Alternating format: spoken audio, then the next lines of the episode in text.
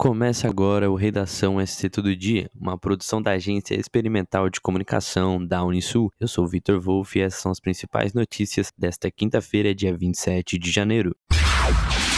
A Associação Empresarial de Tubarão promoveu um evento para debater o aumento expressivo do fundo eleitoral para 2022. O presidente da entidade, Jean Carlos Gibon, explica que o encontro da última quarta-feira, dia 26, teve o objetivo de fazer pressão aos políticos para que haja alguma mudança nesta situação. Jean ainda esclarece que a partir desta reunião, as entidades vão tomar uma providência. Dos deputados e senadores convidados que votaram a favor do fundão, nenhum compareceu ao evento. Jean vê essa recusa no convite para debater o assunto como uma falta de comprometimento.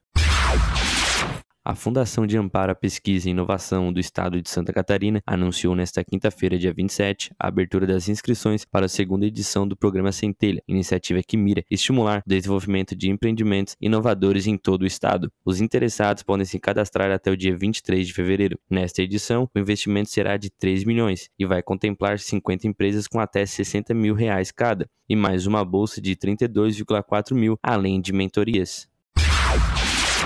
A Diretoria de Vigilância Epidemiológica de Santa Catarina divulgou um boletim sobre o recente aumento das contaminações pelo vírus influenza no estado. Segundo o órgão, entre o dia 26 de dezembro e 22 de janeiro foram registrados 84 casos Conforme o informativo, dos 83 casos confirmados para a influenza A, 48 foram causados pelos vírus H3N2, 25 casos não foram subtipados, em 3 o resultado foi inconclusivo para o subtipo de influenza A, e os demais casos permanecem em análise. Dos casos notificados no estado, 7 evoluíram para óbito, sendo que todos confirmados pelos vírus influenza A, H3N2. Uma pesquisa feita pelo Sebrae mostra que as micro e pequenas empresas seguem como as principais geradoras de novas vagas de emprego. De acordo com um levantamento feito com base no Cadastro Geral de Empregados e Desempregados, o setor foi responsável por 76% das vagas de emprego no país. Os dados correspondem ao mês de novembro de 2021. Na avaliação do Sebrae, há 15 meses seguidos, os pequenos empresários geram a maioria das vagas de emprego no Brasil a média mensal do período é superior a 70% de participação na criação de novas vagas. O comércio foi responsável pela abertura de 116,7 mil postos, seguido pelos setores de serviço, construção e indústria.